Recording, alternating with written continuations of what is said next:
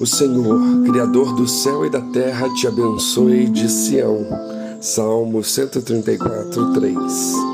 Sião é uma das colinas localizadas nos arredores de Jerusalém. Com o passar do tempo, a denominação Sião acabou sendo tomada como sinônimo da própria cidade santa, Jerusalém. Jerusalém é uma palavra hebraica cujo significado e tradução seria e é habitação da paz. Além de Sião, Jerusalém também é, foi e é conhecida por vários outros nomes, a exemplo de Jebus, Ariel, Lareira do Altar, Cidade de Justiça, Cidade de Davi, a cidade do grande rei, Cidade Santa. E a cidade de Melquisedeque, rei de justiça, chamava-se Salém, que em hebraico diz paz que segundo consta é o nome mais antigo de Jerusalém. Melquisedeque era o rei da Lúdia cidade e também sacerdote do Deus Altíssimo. Fora isso tudo, ainda temos em nossos corações a ansiedade e a expectativa misturadas, com esperança e fé de um dia vermos a Jerusalém Celestial, que talvez poucos tenham ideia das maravilhas que lá estão preparadas para os crentes em Jesus.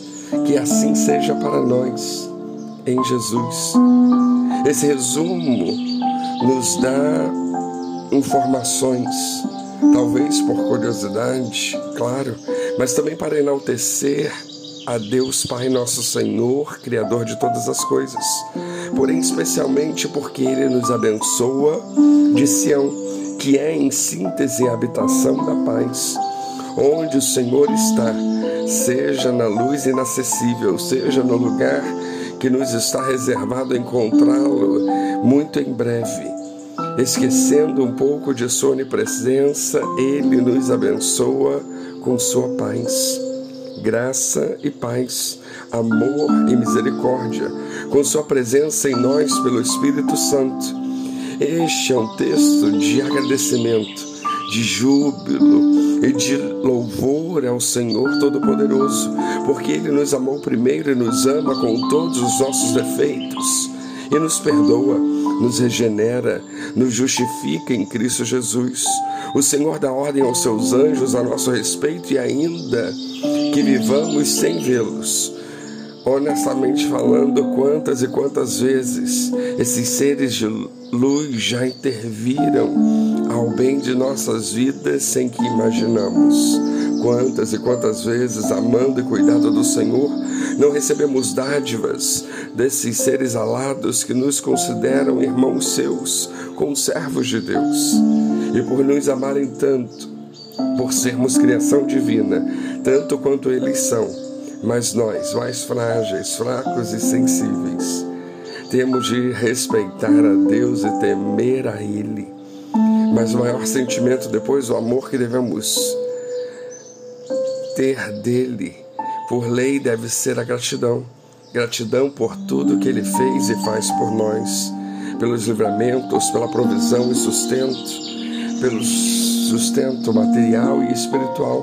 Gratidão pela adoção, pela paz interna que nos proporciona, pelo calor que sentimos em nosso íntimo por conta de Sua augusta presença pela salvação. Gratidão por todas as vezes que fomos por Ele confortados e consolados, e pelas pessoas que Ele nos enviou e envia com esse mesmo intuito.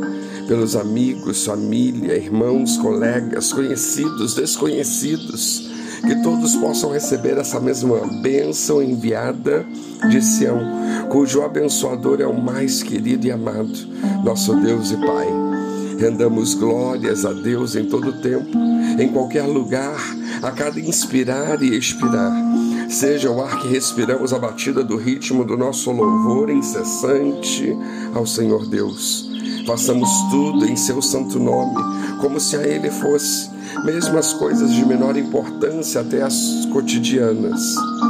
Andemos de joelhos, andemos gratos perante o nosso Criador perfeito e santo, que a expressão da verdade nos invada todos os dias e nos circunde, nos guie, nos proteja, nos guarde em amor ágape de Jesus Que venhamos em sinceridade amar a presença do Senhor, pois nada mais nos é tão precioso do que esse bendito estado e convívio com Ele. Que venhamos amá-lo com todo o nosso ser.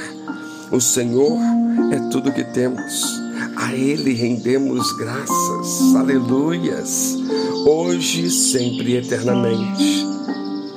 Em paz, serenos, em Jesus. Amém. Que Deus os abençoe.